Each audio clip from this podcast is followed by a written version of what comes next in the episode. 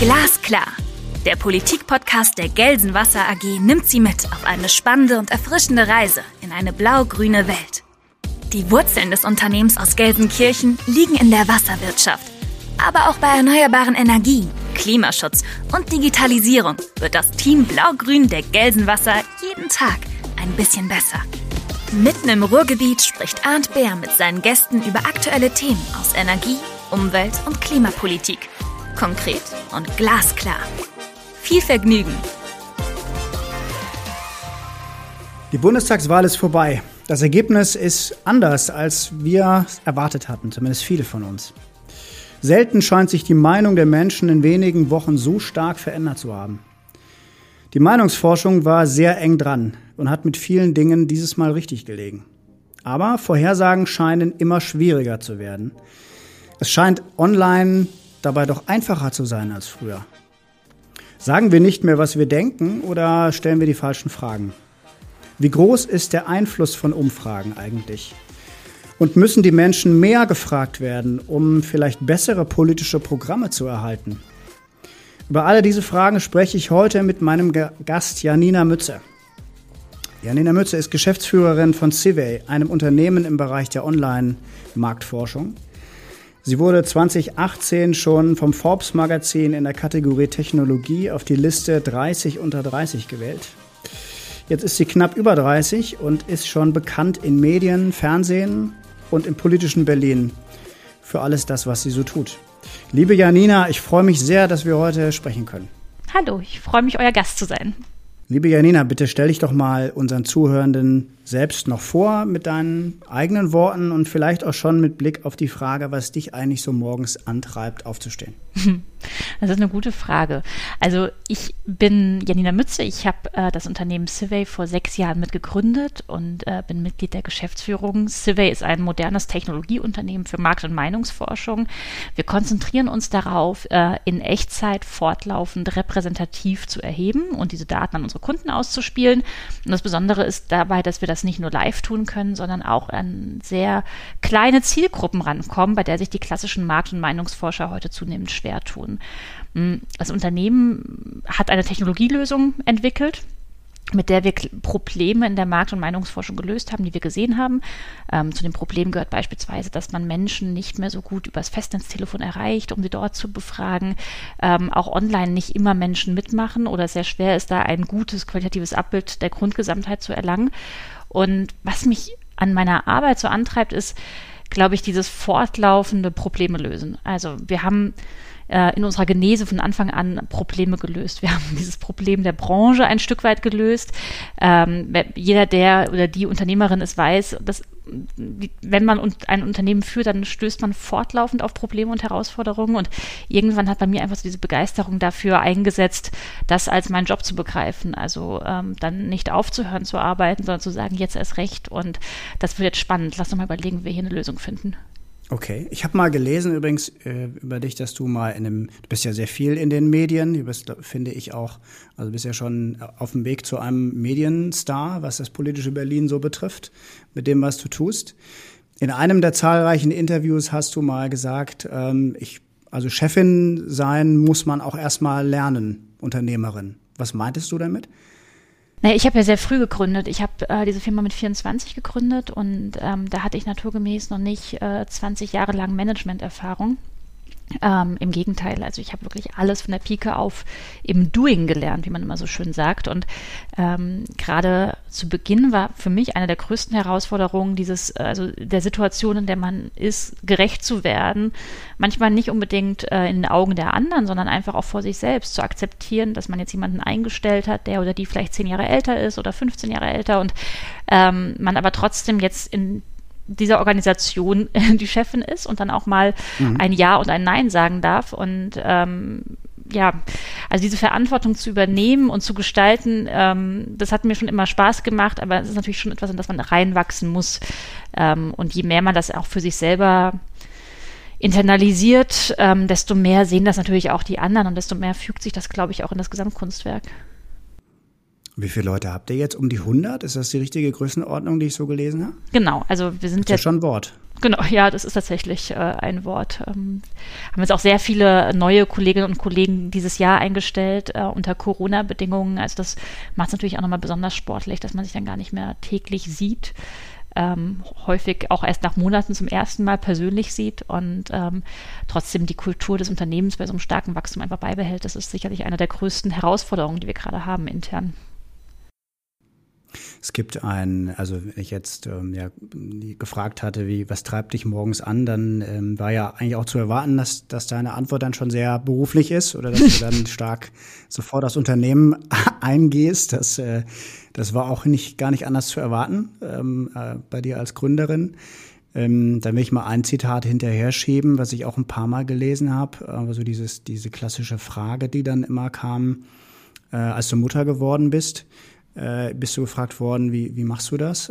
Und ähm, du hast irgendwann einmal geschrieben, also ich habe schon im Kreissaal noch Mails beantwortet. Ähm, anders ging das nicht. Und wie, wie war das? Also die, was war da der Hintergrund? Äh, oder warum hast du das dann so in der Form pointiert? Mhm. Ja, die Überschrift in diesem Artikel, die war so ein bisschen äh, irreführend. Also ähm, mir war es ein Anliegen, dieses Thema Vereinbarkeit als Unternehmerin mal zu platzieren, weil das schon ein anderes Thema ist als für Arbeitnehmerinnen und Arbeitnehmer. Man muss sich ähm, mhm. andere Fragen stellen in, in der Frage, wie man sich aufteilt, privat wie beruflich. Und ähm, bei mir war eben Teil der Wahrheit, dass ich im Kreissaal auch E-Mails beantwortet habe. Nicht, weil ich musste, sondern weil es die Möglichkeit gab und weil ich konnte. Ähm, und großer Teil des Artikels ähm, dreht sich aber auch um die, um, um die Tatsache, dass ich ganz andere Freiheitsgrade habe, dass ich als Unternehmerin auch gut und gerne mal sagen kann, ähm, so es ist jetzt 14 Uhr, irgendwie das Kind wacht aus Mittagsschlaf auf, die Sonne scheint, wir gehen jetzt auf den Spielplatz und dann arbeite ich abends weiter oder ich mache meine Themen am Wochenende. Ähm, und das ist, also ich glaube, ich habe so ein bisschen über diese Exklusivstellung äh, gesprochen, die ich da als Unternehmerin habe oder vielleicht auch als Chefin habe und wie ich darüber, wie ich versuche, das auch einfach als, ähm, als Struktur ins Unternehmen zu bringen, sodass Arbeitnehmerinnen und Arbeitnehmer bei uns auch eine ähnliche Flexibilität haben. Dazu gehört, also wenn ich da kurz ausschweifen darf, dazu gehört beispielsweise, dass wir seit diesem ja, Jahr alle, alle äh, Stellen in Teilzeit auch ausschreiben und zwar auch eine CFO-Stelle oder andere Managementpositionen. Alles ist theoretisch in Teilzeit möglich. Ah ja. Also und bis ganz nach oben im Grunde. Bis ganz ganz nach oben, genau, weil ich einfach glaube, ähm, äh, gute Arbeit und Verantwortung im Job definiert sich nicht über die abgearbeiteten Stunden. Und ähm, da kommt einem ja manchmal so ein bisschen hinterhergeweht, naja, aber wollt ihr jetzt die Frauen in so eine Teilzeitfalle bringen? Nein, wollen wir nicht. Also ich freue mich auch über jeden und jede, die Vollzeit arbeiten. Ich habe nur einfach festgestellt, dass die Care-Arbeit in Deutschland zu einem sehr großen Prozentteil bei den Frauen liegt und ich das in der Gesellschaft ja nicht von heute auf morgen ändern kann. Das heißt, ich kann nur die Rahmenbedingungen meiner Firma erstmal ändern und da kann ich sowohl Männern als auch Frauen anbieten, dass einfach weniger Arbeiten kein Karrierekiller ist. Und das hat bei uns dazu geführt, dass auch sehr viel mehr Frauen in den Bewerberfunnel gekommen sind wieder. So, also. Mhm. Ja, das ist sicherlich ein spannender Weg. Äh, machst du das dann so, dass du sagst, ich äh, teile die, den Job oder die, den Workload auch auf zwei Personen auf? Oder sagst du damit im Grunde, na, die, die Zeit, also zeitlich ist das auch in einem, eben, wie das Wort sagt, in, in einem Teil der Zeit lösbar? Äh, es geht nicht um die Zeit, sondern ich muss das eben anders organisieren. Ja, es kommt natürlich sehr stark auf die Position an. Also ähm, ein Vertriebsverantwortlicher hat bei uns jetzt natürlich nicht die gleichen Vertriebsziele, wenn er nur die Hälfte der Zeit arbeitet. Ähm, aber ich glaube, dass man beispielsweise das Thema Führung nicht nur über Arbeitszeiten definieren kann. Also ich glaube, das ist einfach in mhm. vielen Corporate-Köpfen auch noch drin verankert, dass man gerade ab einem gewissen äh, Managementgrad Vollzeit präsent sein muss. Und ich glaube, da müssen wir ansetzen, weil das funktioniert nicht für alle Menschen in allen Lebensphasen und kann, kann auch nicht funktionieren, äh, wenn man das Thema Kinder, egal ob als Mann oder Frau, irgendwie noch ähm, auf dem Tisch hat. Und später kommen ja auch andere Themen, dann kommt es ja auch Themen wie Pflege oder, ähm, ne? also ich glaube, wir müssen uns einfach bewusst werden, dass wenn wir äh, Mitarbeiterinnen und Mitarbeiter im Unternehmen haben wollen, die stark committed sind, die loyal gegenüber dem Arbeitgeber sind, die Spaß haben und einen gewissen Sinn in ihrer Tätigkeit sehen und wir sie langfristig binden wollen, dann müssen wir ihnen da auch langfristig entgegenkommen und da möglichst flexibel agieren. Und ich glaube, es ist für mich natürlich immer noch ganz leicht, darüber zu sprechen und vielleicht auch Möglichkeiten zu finden, weil wir ja in Anführungszeichen auch nur 100 Leute sind und eben noch keine äh, 10.000 Mann- und Frau-Firma sind, in der das natürlich auch ein bisschen schwieriger ist, solche Themen umzusetzen. Mhm. Wie ist das, wenn, also eigentlich hätte ich äh, mir überlegt, ich frage dich auch mal, ob du Hobbys hast. Ich mal von aus, nicht so wahnsinnig viele, ne? Ja, tatsächlich äh, weiß ich mal gar nicht, ob ich jetzt der familiären Situation, also mit einem Einjährigen zu Hause und zwei äh, Schulkindern oder der oder Corona jetzt irgendwie die, die Schulden die Schuhe geben soll, aber ich mache momentan ein bisschen zu wenig, ja. Also es ist, ähm, das ist sicherlich so, dass es mal mehr Kultur, mehr Freizeit in meinem Leben gab. Ähm, ich versuche möglichst viel Sport zu machen. Das gelingt mal mehr, mal weniger gut und gelingt immer auch nur dann gut, wenn ich es wirklich einplane und Platz im Vorfeld im Kalender findet. Sonst klappen solche Themen auch nicht so gut bei mir. Also es muss planbarer Sport dann sein. Ja, genau. Aber das, auch das hat ja Corona so ein bisschen mit sich gebracht, dass man sich ja jedem Fitnessstudio oder Schwimmbad oder so irgendwie auch vorab einbuchen und reservieren muss. Also wenn sie denn auf sind, ja. Ich habe dann bei mir dann das zum Anlass genommen, um zu kündigen, weil sie geschlossen haben und das dann sich ein vertragliches Zeitfenster getan hat, aufgetan hat plötzlich. Wie ist das ähm, im Gründen? Ich, ähm, wir haben ja, wir haben bei uns auch den ein oder anderen Gast, der aus der Start-up-Szene kommt, will ich, will ich mal so ein bisschen das trendy formulieren, aber ähm, die, der, der Themenbereich ist ja schon spannend ähm, weil er auch so ein bisschen anders ist als das, was wir jetzt als Gelsenwasser kennen und, ähm, und viele bei uns mitgenommen haben, äh, so in ihrem Werdegang. Du bist jetzt jung zur Gründerin geworden und bist sehr politisch aktiv. Also du bist im Verband für die Startups. Äh, du hast auch vom Werdegang, glaube ich, ja auch angefangen beim Verband, wenn ich das richtig jetzt im Kopf habe, jetzt aus so ein bisschen anderen Ecke, also ähm, Kapitalbeteiligung. Du, du kennst also diese die Seite der, der Politik sehr gut. Ähm, wie ist das? Also wie, wie ist Deutschland für eine Unternehmerin oder für die für eine Szene jetzt aus Verbandssicht, aber auch aus deiner eigenen Unternehmersicht? Ist das ein, ist das ein Land, in dem man gerne was gründet? In dem man gut und gerne gründet. Ähm, ja, also Deutschland wird ja immer sehr stark für kritisiert für seine äh, Gründerlandschaft. Ähm, das ist natürlich auch, es geht ja mal so ein bisschen die breite politische Diskussion über, dass wir, ähm, dass wir auch Scheitern akzeptieren müssen. Das war ja mal so ein Mantra, was Christian Lindner auch lange vor sich hergetragen hat, um diesen Gründergeist auch wieder zu etablieren und die Bevölkerung zu bringen. Ähm, ich glaube, dass wir dort Deutschland ein bisschen schlecht machen. Also ähm, wir haben eine Gründerquote, die kann, kann natürlich größer sein.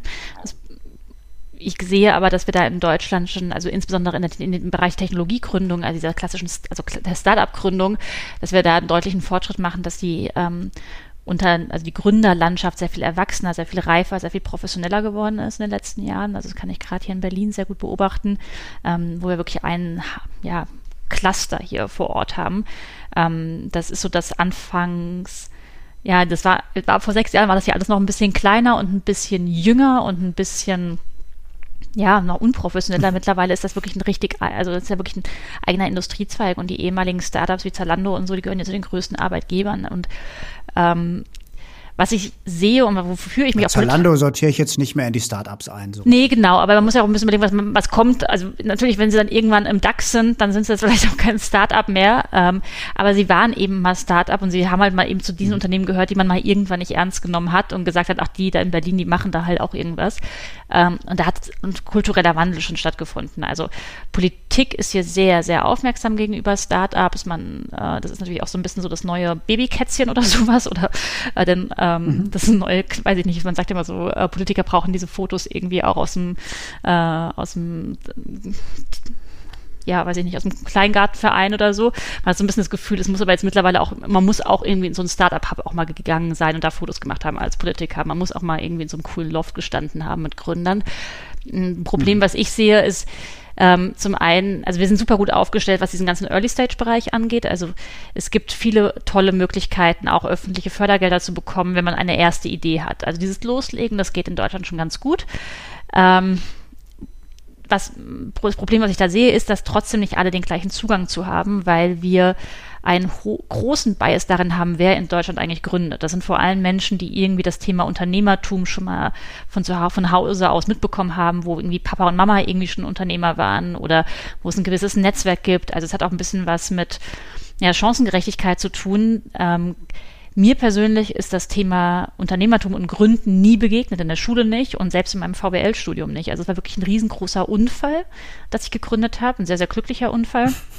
Ich glaube aber, dass wir da mehr Diversität reinkriegen müssen in, äh, in die Gründerlandschaft, weil natürlich all diese Geschäftsmodelle, die wir jetzt digital entwickeln, die prägen ja unsere Gesellschaft sehr, sehr stark. Und das ist jetzt schon nochmal ein gutes Chancenfeld, dass nicht die ewig gleichen ihre Idee der Gesellschaft ähm, platzieren, sondern wir da auch einfach möglichst breit Zugang zu geben. Deswegen ist mir das persönlich sehr wichtig, dass wir Technologiekompetenzen, ähm, aber auch so andere Unternehmerkompetenzen auch in die Lehrpläne reinkriegen und da schon früh strukturell einfach Zugang zu bieten zu diesen Themen, damit man auch früh auf die Idee kommt, na, das könnte ja eine Möglichkeit für mich sein, dass ich selber mich selbstständig mache. Ja, das finde ich ein total spannendes Thema, ist mir auch nie begegnet. Also genauso wenig wie einem wirtschaftliche Kompetenz in irgendeiner Art und Weise in der, in der Schule äh, begegnet und man ja doch hinterher den Eindruck gewinnt, es könnte doch eine gewisse Wichtigkeit haben fürs Leben. Äh, so ein paar ansatzweise ein paar Dinge zu kennen, da ist sicherlich noch einiges an, an äh, Dingen nachzuholen. Das ist jetzt so der Bildungsbereich. Ähm, ich will äh, noch mal einen anderen Bereich beleuchten, weil du ja wirklich beides kennst. Ich habe hier die Tage mal mit, äh, mit Dr. Christian Zenger, den ich auch äh, kenne und schätze, mit äh, das CEO von FISEC, eine FISEC GmbH gesprochen. Das ist im Grunde auch ein, ein echtes Start-up, das jetzt auch eine, eine gewisse Größe hat. Äh, der, und er bewegt sich auch viel, gerade bei so in NRW, bei uns im Wirtschaftsministerium, aber auch auf Bundesebene beim Thema Digitalisierung und Zähler. Und er hat zu mir das Folgende gesagt. Ähm, ich habe manchmal das Gefühl, dass die Wirtschaft oder äh, dass die Politik hier eher bremst, weil, ähm, äh, weil Dinge vorgeschrieben werden, die vor zehn Jahren sinnvoll waren, ähm, aber in dieser Form im gleichen Wortlaut im Jahr 2021 halt nicht mehr genauso sinnvoll sind. Und da habe ich manchmal das Gefühl, dass ähm, die ähm, Gesetze oder die Punkte, die da geschaffen werden, dann doch zu langsam angepasst werden, um ähm, ja, dem Stand der Technik zu entsprechen. Man, man, darf nicht vergessen, wie schnell sich die Digitalisierung entwickelt. Ne? Und die entwickelt sich einfach rasend schnell. Und ähm, ähm, das, da brauchen wir eine, da brauchen wir irgendeinen Ansatz, den ich selber noch nicht benennen kann, aber wo ich, wo ich wirklich mal gerne mit jemandem äh, tief drüber diskutieren würde, wie man sowas schaffen könnte, ähm, der diese Agilität, diesen Speed und diese Beschleunigung in der Digitalisierung mit der Politik und mit den Werkzeugen, die es dort gibt, übereinzubringen. Das ist ein, also das fand ich eine spannende Aussage, weil da geht es ja eher so ein bisschen um, um die Tools äh, und die Instrumente, die eine Politik hat, äh, die, die wir alle kennen. Also natürlich muss Politik meistens eher reagieren und dann gibt es demokratische Prozesse, die, die ein Stück weit dauern, zumindest wenn sie normal laufen und nicht äh, Corona-Krise ähm, Sitzungen äh, nachts um drei machen. Ähm, aber ist das ist die Politik in der Lage, mit, mit seinen Tools äh, auf die Geschwindigkeit und die Agilität, die, die so eine Digitalisierung und der Bereich, den auch du verkörperst, mit sich bringen? Oder geht das einfach schlicht nicht? Also muss ein Gesetz, in, in unserem Fall war es die Technologie, die Zähler betrifft, muss die zwangsläufig immer Jahre hinterherhängen? Nee, ich glaube, das muss sie nicht. Ähm, und ich, ähm, ohne jetzt alle Details zu kennen, bin ich der Meinung, dass das Problem schon äh, aktuelle Gesetzgebung ist, ähm, das aber auch ein Problem ist, was erkannt worden ist und auch von vielen, ähm, auch aus der von politischer Seite gefordert wird, dass man diese Themen anfasst. Also so ein ganz konkretes Thema, was mir häufig begegnet ist, ähm, ist zum Beispiel dieses Thema Ausschreibung. Also kann der Staat eigentlich auf Startup-Technologien mhm. zurückgreifen? Häufig kann er es nicht, weil er zu Recht über Ausschreibungen einen Dienstleister sucht und dann stehen da solche Bedingungen drin, wie das Unternehmen muss mindestens drei Jahre am Markt sein. Hat uns die ersten drei Jahre von genau solchen Themen ausgeschlossen, konnten uns dann nicht beteiligen. Und das sind halt so, also ich bin ähm, nicht diejenige, die immer sofort schreit, wir müssen sofort Staat entfesseln und es darf keine Regeln mehr geben. Und äh, so, ich denke, es muss schon ein Regelwerk geben, aber es muss eben genau diese Herausforderung, dass sich Technologieprozesse so schnell ändern, dass der Staat auch gar nicht in eine Detailregelung runtergehen müsste, um das dann immer quasi da zu reagieren, sondern wir eigentlich ähm, ein, ein Framework brauchen, in dem Entscheidungsträger auf, auf der entsprechenden Ebene selbst einen gewissen Freiheitsgrad haben, um zu entscheiden, ob das jetzt in dieser, im Rahmen der bestehenden Gesetzgebung funktioniert oder nicht, indem sie darauf zurückgreifen können. Also ich glaube, das, das lässt sich auch in Gesetze gießen, ähm, in, wenn man eben diese, dieses Wissen über technologischen Wandel, Geschwindigkeit des Wandels und Agilität einfach als, ja, als gegeben ansieht. Das ist ja auch was Neues. Das gab es ja jetzt in den letzten Jahren auch nicht unbedingt in der Form. Ne? Also das ist schon auch was, ähm, ja, worauf Politik jetzt neu reagieren muss. Wir sehen ja in anderen Politikfeldern, wie jetzt, ähm, jetzt im Bereich dieses, dieses Infektionsschutzgesetzes, äh, wie schnell dann aber auch mhm. in anderen Themenbereichen auch Gesetze und Veränderungsprozesse angestoßen werden können, wenn es nötig ist. Ähm, da wäre es sicherlich schöner, wenn wir das jetzt irgendwie im Bereich der Digitalisierung strukturierter machen. Und ähm, da bin ich auch wirklich tatsächlich mal sehr gespannt, wie die Ampelkoalition, die ja auch unter dem Titel läuft, mehr Fortschritt wagen, wie die sich da dann in die Umsetzung stürzt. Weil das ist wirklich ein Mammutprojekt, das ganze Thema digitale IT, Digitalisierung des Staates ähm, umzusetzen, ist mittlerweile auch ein großes Anliegen der Bürgerinnen und Bürger. Also es war auch tatsächlich eines der wahlentscheidenden Themen. Ähm, die Notwendigkeit, dass wir uns modernisieren müssen, hat, glaube ich, in der Corona-Krise jeder gespürt. Egal, ob es darum ging, irgendwie die Lernplattform in den Schulen zum Laufen zu kriegen oder sein eigenes Gesundheitszertifikat zum RKI per Fax zu schicken und so weiter. Also da haben wir wirklich gesehen, wie abgehängt der Staat ist in seinen Infrastrukturen. Und viele Menschen sagen aus meiner Sicht zu Recht, sowas kann demokratiegefährdend sein, wenn der Staat nicht mehr auf Augenhöhe mitspielen kann. Und deswegen umso wichtiger, dass jetzt äh, die Ampelkoalition sich dieses Thema zumindest groß auf die Fahne geschrieben hat. Mhm. Wenn wir auf die, auf die Ampelkoalition kommen, wir bestimmt gleich noch zu sprechen, aber wir müssen ja noch mal so ein bisschen über die, über die letzten Wochen sprechen, weil die, glaube ich, auch aus Sicht der Meinungsforschung ganz, ganz spannend waren. Ähm, also ich habe persönlich zwar jetzt noch nicht wahnsinnig viele Wahlkämpfe miterlebt, aber äh, so eine Entwicklung, wie das gelaufen ist ab dem ähm, das noch bis acht Wochen, zwölf Wochen vorher vielleicht, habe ich so in der Form noch nicht erlebt. Also vielleicht mögen sich manche erinnern, es gab so eine Zeit, wo jeder gesagt hat, ist ähm, völlig klar, die CDU ist weit vorne. Äh, und dann kam die Aufholjagd und die, die, die Grünen haben die, die Kanzlerin gestellt oder den Kanzler. Äh, und jetzt sind, ist das Ergebnis rausgekommen, was rausgekommen ist. Und ich war schon sehr überrascht. Und ähm, die, also das ist jetzt aber eine persönliche Meinung dazu, aber du warst ja sehr eng dran. Du hast ja auch ähm, für einen, einen, Fernsehsender, für CW immer wieder Zahlen geliefert. Wie hast du das empfunden? Also wie, wie war das? Oder was, wenn wir die Frage offen stellen, was, was hatte das für Gründe aus deiner Sicht, was da passiert ist?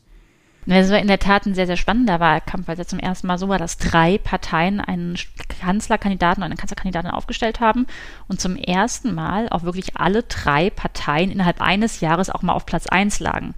Also da war wirklich eine wahnsinnige Dynamik drin. Die Union kam von einem sehr, sehr hohen Niveau nach der Corona- nach dem letzten Corona-Winter 2020, äh, 2020, 2021. Ähm, das war eine Phase auch in der Corona-Pandemie, wo die Menschen sich eine sehr, sehr starke Führung gewünscht haben. Ähm, also einen starken Staat, der das eben managt, der uns von dieser Krise befreit. Und da hat Angela Merkel eine gewisse Stabilität ausgestrahlt. Da haben auch die Minister aus dem Unionslager sehr viel Stabilität ausgestrahlt. Also wir erinnern uns ja auch an die Präsenz von Markus Söder seinerzeit. Und man muss ehrlicherweise sagen, also schon also die Union hat es dann im Bereich, also in dieser Nachfolgelösung haben sie es wirklich einfach in großen Teilen verspielt. Also sie haben dieser, dieser äh, Machtkampf zwischen ähm, Söder und Laschet, der hat zu einem, also schon zu einem Einbruch in den Zustimmungswerten der Union geführt.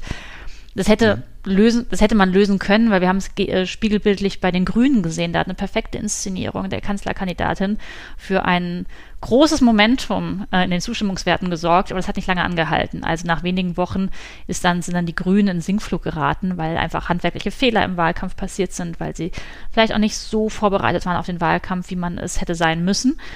Und ähm, das hat mir gezeigt, die Union hätte darauf reagieren können. Was ihnen dann gefehlt hat, war tatsächlich eine Wahlkampfstrategie und einen klaren Fahrplan, eine klare inhaltliche Positionierung zu den Themen, die, die, die den Menschen wichtig sind. Also das waren vor allem Rente und Soziales, ist das Thema, was den Menschen persönlich am allerwichtigsten war. Ja? In den Sozialsystemen, Rentensicherung, ähm, Wirtschaft und Arbeitsplätze dann kommt irgendwie Klima, mhm. Klima und Umwelt- und Klimaschutz.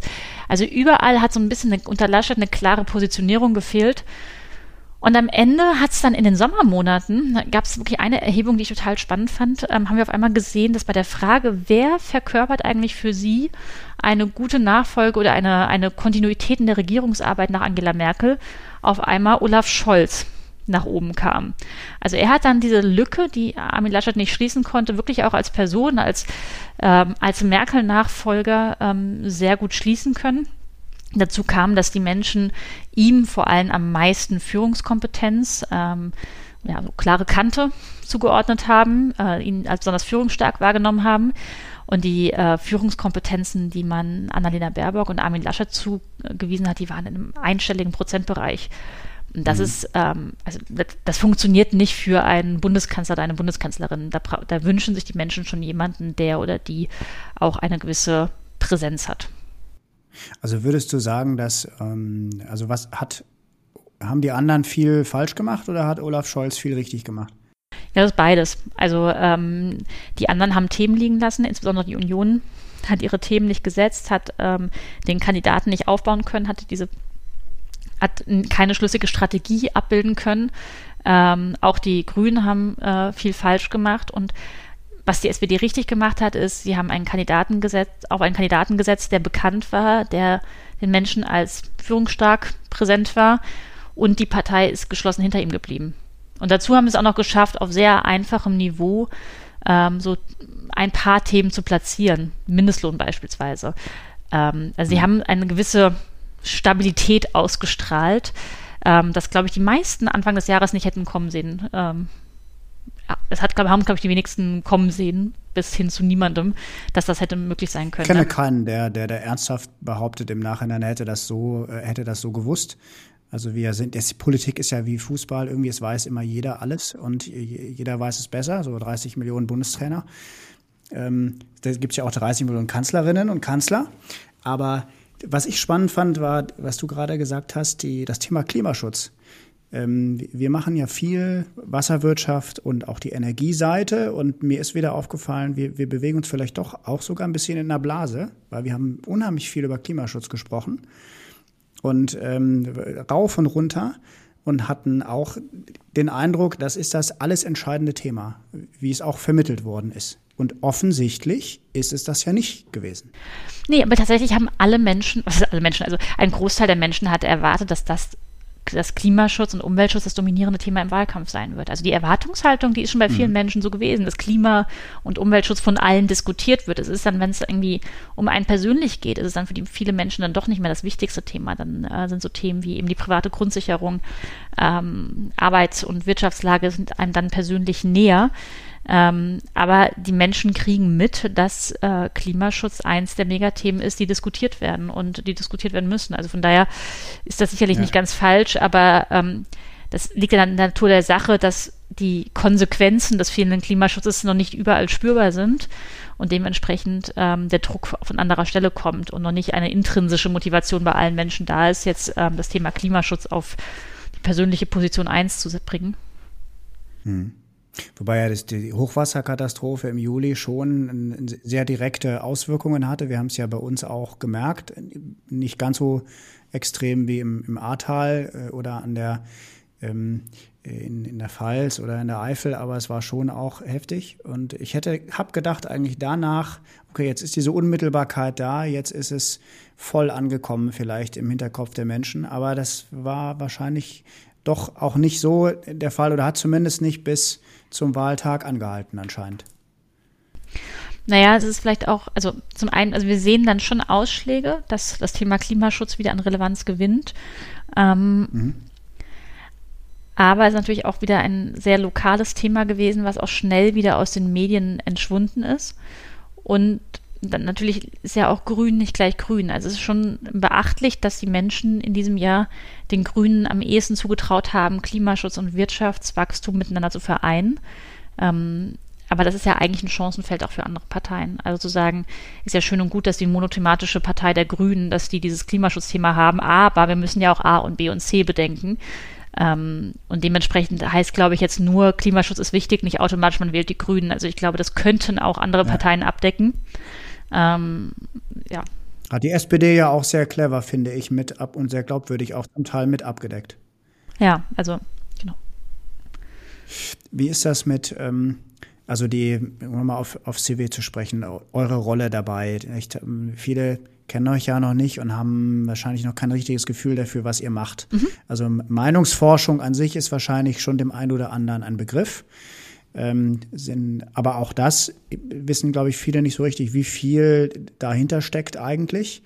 Also vielleicht kannst du uns ein bisschen erklären dazu, was eigentlich klassische Meinungsforschung ist und dann was, warum ihr eigentlich da so bekannt seid und was euch so anders macht als die klassische Meinungsforschung. Genau, also wir machen ja Meinungsforschung und Marktforschung und beides hat gemein, dass wir ähm, eine Stichprobe ziehen, einen Teil der Menschen in Deutschland befragen und daraus ein repräsentatives Abbild für die Grundgesamtheit abbilden ähm, oder wiedergeben. Und das heißt, wir erheben fortlaufend zu diversen Themen und wenn wir mal der, im Feld der Meinungsforschung bleiben, ähm, erheben wir rund um die Uhr beispielsweise, wen die Menschen wählen würden, wenn am nächsten Sonntag Bundestagswahl wäre. Ähm, da können wir nicht immer 80 Millionen oder 60 Millionen Wahlberechtigte fragen, ähm, sondern wir befragen äh, einfach einen wesentlich kleineren Anteil an Menschen und geben dann ein repräsentatives Ergebnis äh, auf Basis von 10.000 Befragten aus. Und das ist, wird permanent aktualisiert und wir messen dadurch Stimmungsumschwünge in Echtzeit. Wir können das äh, fortlaufend erheben, weil wir rein online erheben. Also wir erheben rund um die Uhr und lassen Menschen auch rund um die Uhr abstimmen. Und jedes Mal, wenn äh, eine neue Abstimmung da ist, können wir eine neue Stichprobe ziehen und äh, einen neuen Datenpunkt abmelden. Das heißt, dass für unsere Kunden nicht nur irgendwie einmal im Quartal ein neuer Schätzwert kommt, sondern wirklich eine fortlaufende Linie, ein fortlaufender Trend abgebildet ist. Und unsere Kunden schauen sich das nicht nur auf der Ebene aller Deutschen an, sondern die schauen sich das eben auch an mit wie denken denn jetzt die Jungen, äh, also die 18- bis 29-Jährigen, wie verändert sich hier die Wahlabsicht? Wie denken das die Menschen in Sachsen? Wie denken das die Menschen in Baden-Württemberg?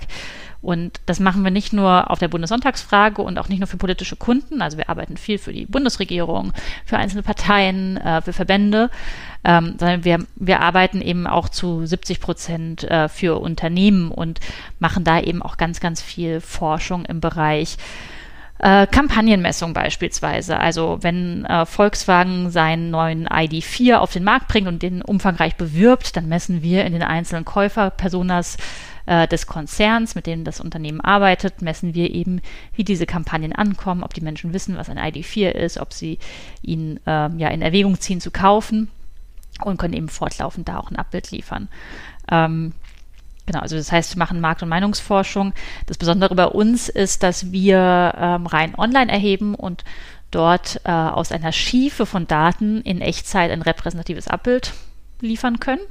Das können andere nicht, weil andere auf andere ja, statistische Verfahren setzen. Mhm.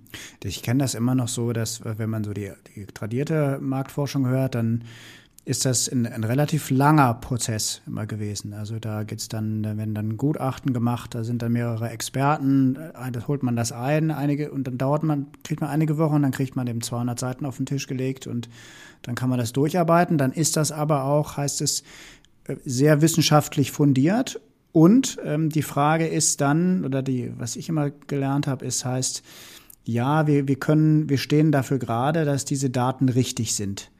Ähm, die, also ich frage mich immer, erzählen die Menschen eigentlich die Wahrheit bei solchen Fragen? Also wenn kennen Sie den neuen Volkswagen, würde ich auch wahrheitsgemäß beantworten. Aber da, wo es dann spannend wird irgendwie, ähm, äh, bei Marketingfragen denkt man ja irgendwie, dass dann nehmen sich die Leute gar keine Zeit zu antworten. Und bei so heiklen politischen Fragen wählen sie die AfD oder was weiß ich, weiß ich nicht. Sagen die Leute da die Wahrheit? Wie kriegt ihr das raus? Ja, es, genau. Also Meinungsforschung ist ja grundsätzlich damit konfrontiert mit dem Problem, dass Menschen auch lügen können. Und ähm, gerade so Fragen mit, äh, wählen sie die AfD oder wie hoch ist ihr Haushaltsnettoeinkommen, das sind natürlich Fragen, wenn ich am Festnetztelefon angerufen werde und äh, mein Partner vielleicht noch mit mir in der Küche steht und so, oder äh, dann, dann beantworte ich die vielleicht auch einem Interviewer nicht direkt gerne persönlich.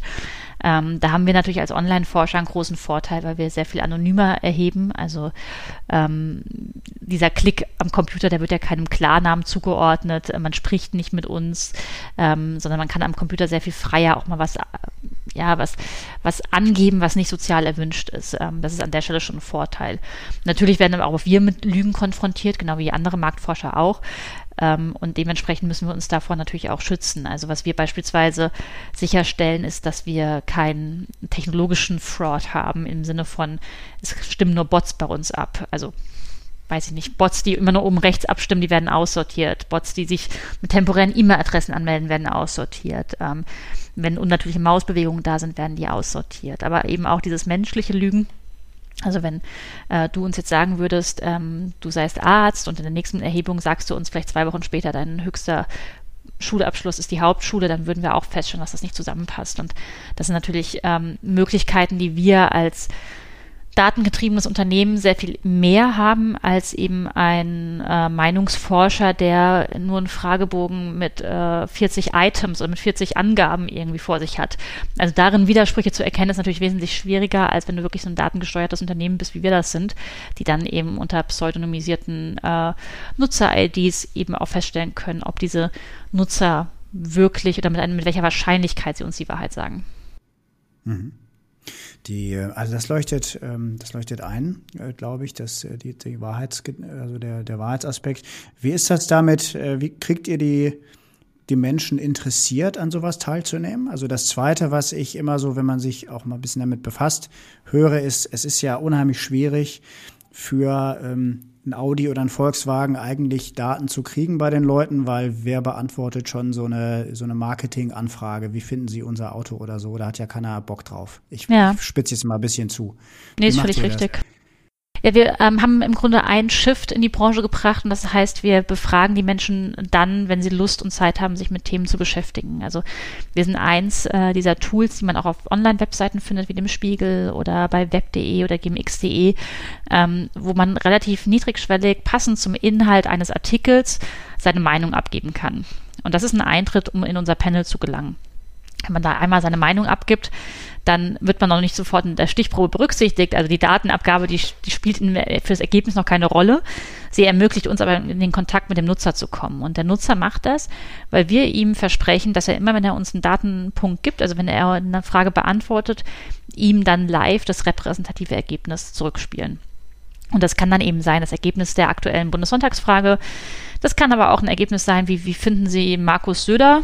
Oder glauben Sie, dass der FC Bayern München das Triple holt? Oder wenn wir dann eben wirklich in der Automobilwoche eingebunden sind, dann ist es vielleicht aber auch die Frage zum ID4 und der Ästhetik. Also das kann schon sein, dass das Menschen auch äh, dazu bringt, dann auch mal abzustimmen.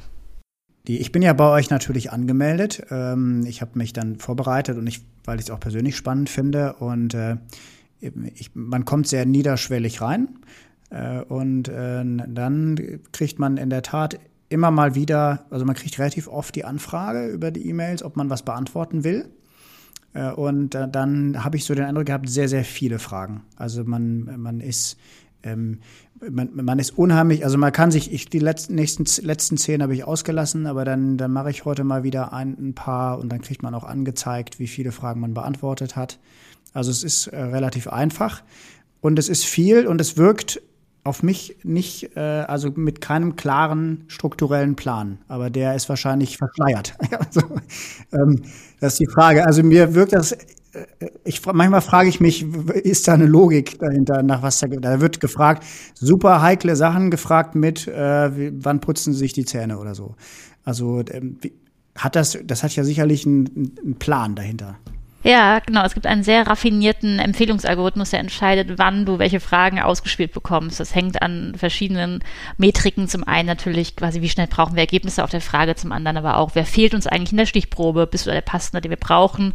Und dann aber das Allerwichtigste ist, worauf hast du eigentlich Lust? Also, ähm, wir sind immer im Spagat zwischen, was missbrauchen wir statistisch? Und dann ist es auch ganz wichtig, dass du vielleicht nicht so unbedingt Lust hast, diese Frage zu beantworten, dass du da keinen Interessensbias hast, ähm, aber wir wollen natürlich auch, dass du möglichst lange bei der Stange bleibst. Und ähm, wir nennen das intern immer so ein bisschen das Netflix-Prinzip, also wenn da irgendwie drei, vier etwas langweiligere Fragen beantwortet werden müssen, Dann versuchen wir dich da durchzuschleusen.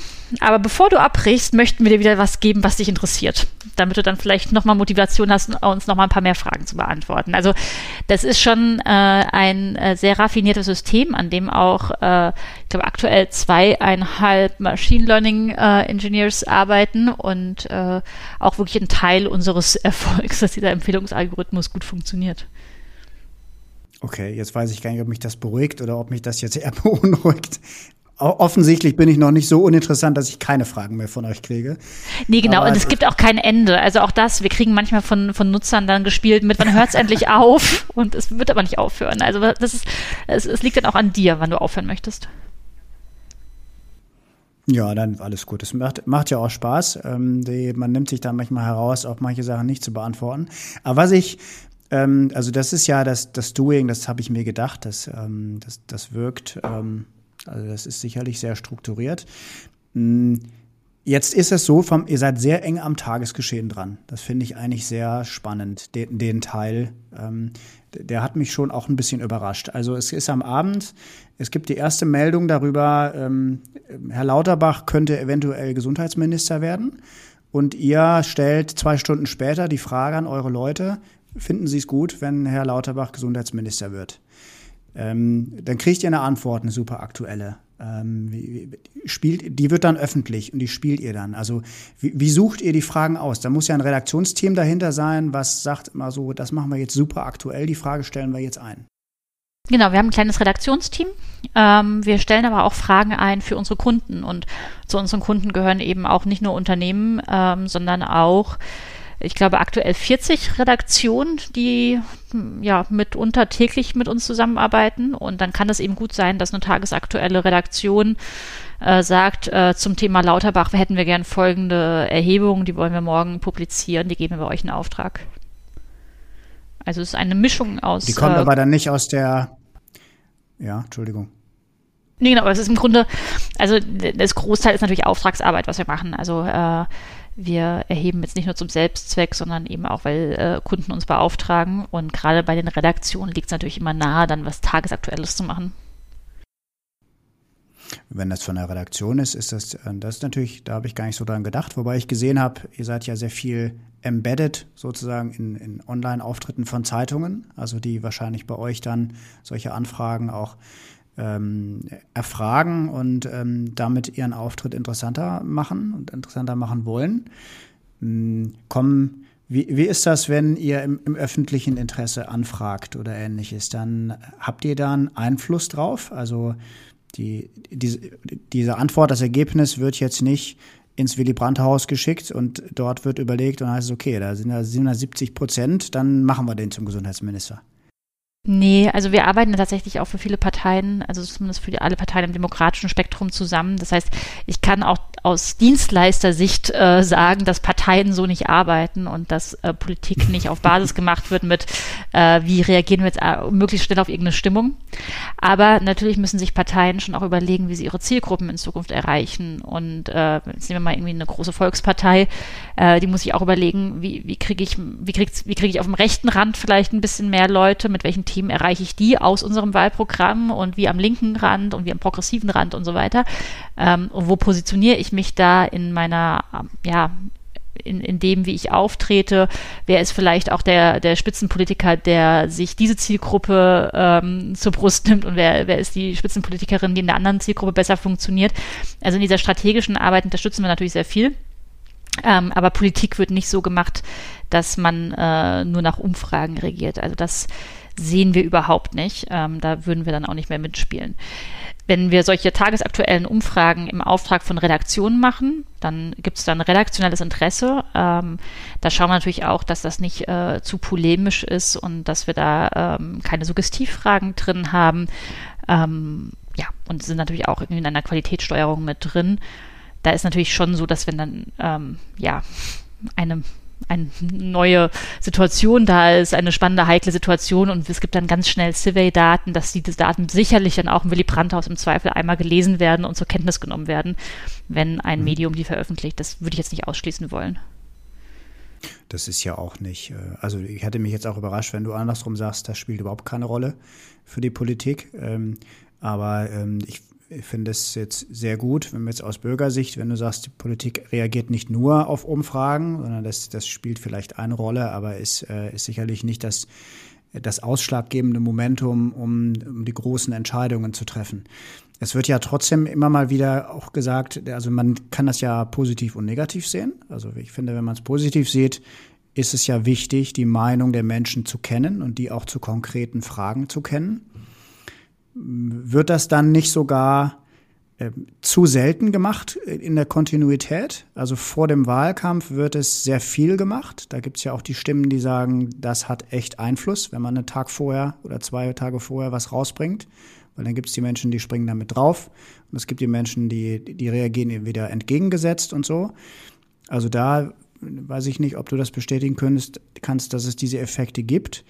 Und dazwischen hört man oft ein bisschen wenig. Da könnte ich mir vorstellen, ist vielleicht mit, mit Online äh, sind noch viel mehr Möglichkeiten. Zum Beispiel auch auf runtergebrochener Ebene, landtagsmäßig, auch vielleicht sogar kommunal, regional, dass man ähm, den Menschen die, die Möglichkeit gibt, auch mal mehr zu fragen, wie finden das meine Bürger eigentlich?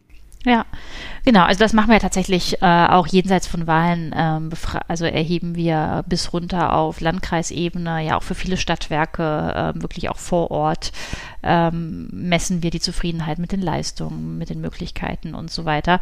Das machen wir sehr viel. Ähm, ich glaube, es ist immer ein, ein Spagat zwischen, was wird fortlaufend gemessen, wo ist eigentlich immer quasi unter politischen Entscheidern irgendwie auch ein Interesse da äh, sich mit der eigenen Zielgruppe und der Bevölkerung zu beschäftigen und was wird dann medial groß verbreitet. Also natürlich ist es Aufmerksamkeit auf Umfragen immer ein bisschen höher vor Wahlen.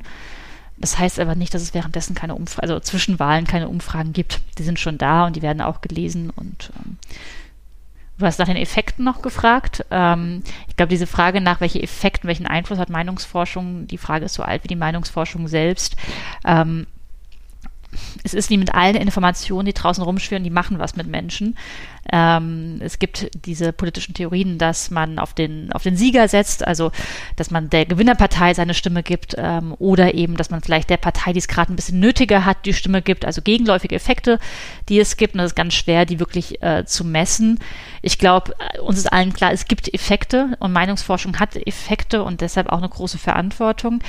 Für mich ja, ist es eine Verantwortung, aber natürlich auch eine Notwendigkeit, diese Daten zu publizieren und sie möglichst breit zugänglich zu machen, weil die Alternative ist ja, dass äh, es nur Informationen gibt, aller, ich habe im Facebook-Kommentar das und das gesehen oder an der Supermarktkasse hat mein Nachbar das und das gesagt oder meine Mutter findet. Und das sind natürlich auch alles wichtige Aspekte, aber ich glaube, dass äh, so ein quantitatives, quantitativer Datenpunkt sehr viel mehr Kompass bieten kann, ähm, um auch sich eine, weiß ich nicht, eine informationsgestützte Meinung zu bilden und eine Entscheidung zu treffen als viele andere Informationen. Und deswegen sehe ich da auch eine starke Daseinsberechtigung für Meinungsforschung. Ja, das glaube ich absolut. Also ich hätte sogar den Eindruck, dass sie gestiegen ist mit den, jetzt mit den Online-Möglichkeiten, die da sind. Das heißt aber auch im Grunde, die Arbeit für euch ist jetzt nicht zwischen, zwischen den Wahlen vorbei. Ähm, oder natürlich der Marktforschungsteil geht weiter, aber auch der, der Meinungsforschungsteil, der äh, geht unverändert fort. Und die, die Schlagzahl bleibt auch in der Art und Weise, wie ihr das macht. Tatsächlich ja. Und man muss ja auch sagen, die Arbeit der Regierung fängt ja gerade erst an. Die Parteien werden sich auch wieder neu aufstellen. Es gibt ja jetzt auch eine große Partei, die in die Opposition gegangen ist. Ähm, und auch die wird sicherlich sich überlegen, wie sie sich thematisch ähm, in den nächsten Monaten neu aufstellt und positioniert. Und natürlich macht an allen Stellen eine Messung. Das ist durchaus Sinn.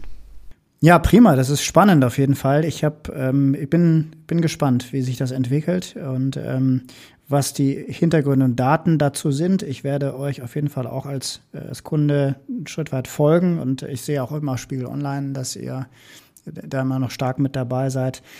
Äh, liebe Janina, ich, ich würde gern zum Ende kommen von der Zeit her. Ähm, ich habe immer eine Frage, die ich meinen, meinen Gästen immer als Abschlussfrage stelle. Äh, die lautet normalerweise die, dass ähm, welche Frage sie gerne beantwortet hätten in den nächsten zwölf Monaten. Bei dir ist das eigentlich ein bisschen schwierig, weil du ja im Grunde dir jede Frage selber beantworten kannst, äh, die, du, die, die, du stellst. Du musst ja eigentlich nur ein, in eine deiner Panels die Fragen geben. Aber vielleicht gibt es ja auch Fragen, die du gerne beantwortet hättest, die du nicht von deinen ähm, Datenbergen beantworten kannst selbst. Was könnten das denn für Fragen sein? Also ähm, geht es, sind das jetzt gesellschaftliche Themen? Was, äh das darf alles sein. Und ich bin dir dankbar, dass du das fragst, weil die meisten beantworten es sehr beruflich. Aber man kann es auch äh, völlig offen stellen. Wenn du ähm, in den nächsten zwölf Monaten irgendeine Frage für dich beantwortet hättest gerne, die dir auf den Nägeln brennt, welche könnte das ganz offen sein? Naja, was uns gerade natürlich alle beschäftigt, ähm, mich auch, ist die Frage, wie, wie schaffen wir es aus dieser Pandemie raus? Ähm, also wie schaffen wir es auf der einen Seite, dass äh, dieser Sockel der Impfunwilligen kleiner wird? Ähm, da müssen wir, also da schauen wir auch jeden Tag in die Daten rein und sehen da große Unterschiede, weshalb Menschen sich nicht impfen lassen. Aber es ist wirklich, es ist dieser Sockel wird ja nicht unbedingt sehr schnell sehr viel kleiner aktuell. Da bin ich mal gespannt, wie wir uns da, äh, wie wir da die politische Initiative unter dem neuen Bundesgesundheitsminister ähm, uns anschauen werden. Und dann wird natürlich auch neben dem Impfen werden ganz, ganz viele andere Notwendigkeiten auftauchen. Und da bin ich schon gespannt, wie die Gesellschaft das auch in Zukunft weiter mitmacht. Da haben wir ähm, große Zustimmung immer bislang in der Corona-Politik gesehen ähm, oder in der, in der Einhaltung der Schutzmaßnahmen, aber natürlich die Zufriedenheit mit der Corona-Politik, die sinkt und es macht auch was mit einer Gesellschaft. Jetzt die Monate der, der der, ja, weiß ich nicht, des irgendwie nicht ganz Normalzustands und ähm, wie das in Zukunft weitergeht, das kann, glaube ich, niemand beantworten. Das muss ich auch als Meinungsforscherin nicht beantworten können, weil da einfach sehr, sehr viele Faktoren miteinander vermengt werden oder miteinander einhergehen. Also war tatsächlich für mich eine der spannendsten Fragen aktuell und ich versuche optimistisch zu bleiben. Das finde ich super. Ähm, das ist wahrscheinlich das absolut Richtige. Und es ist auch wahrscheinlich ganz gut, dass es immer noch Fragen gibt, die eine Meinungsforscherin noch nicht beantworten kann, datisch gesehen. Wir werden es alle sehen. Und äh, ich hoffe sehr, dass sich diese Frage beantwortet. Liebe Janina, ich bedanke mich sehr für das Gespräch. Hat mir großen Spaß gemacht. Ich habe viel gelernt und ich wünsche dir weiterhin alles, alles Liebe und Gute und Erfolg in, auf allen deinen Bereichen und herzliche Grüße nach Berlin. Vielen, vielen Dank und herzliche Grüße zu euch zurück. Auf bald. Das war Glasklar, der Politikpodcast der Gelsenwasser AG. Rund um Wasser, Energie, Klima und Digitalisierung. Wir hoffen, es hat Ihnen gefallen. Danke fürs Zuhören und bis zur nächsten Folge von Glasklar.